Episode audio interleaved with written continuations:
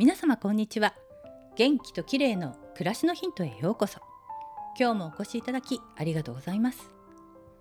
毎週土曜日は美容の話をお届けしています。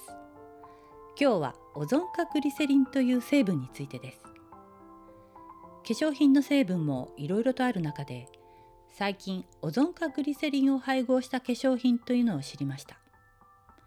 オゾンとは酸素にもう一つ酸素原子がついた O3 という構造をしていて強力な酸化能力がある物質です。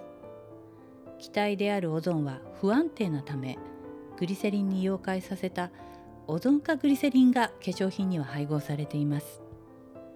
オゾン配合の化粧品ってどんな効果が期待できるんでしょうね？オゾンはその強い酸化力から除菌や脱臭などで効果を発揮する成分です。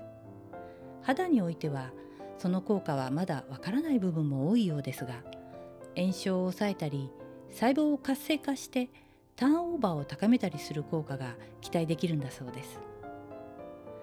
私が今お試し中なのは8月に発売されるフィボナッチというブランドの化粧品です。全製品にオゾン化グリセリンが配合されていて肌の透明感を高める目的のスキンケアラインとなっているようです。まだ使い始めたところなので効果のほどはわからないですが保湿力が高く低刺激処方で優しい使い心地です。シミへのアプローチにより透明感のある肌へ導く効果が期待できるんだそうです。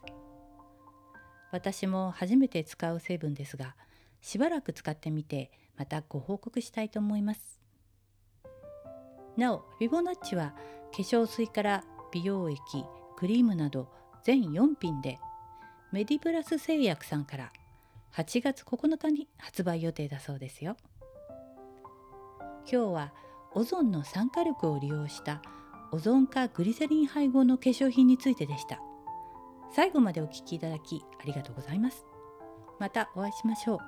友吉ゆき子でした。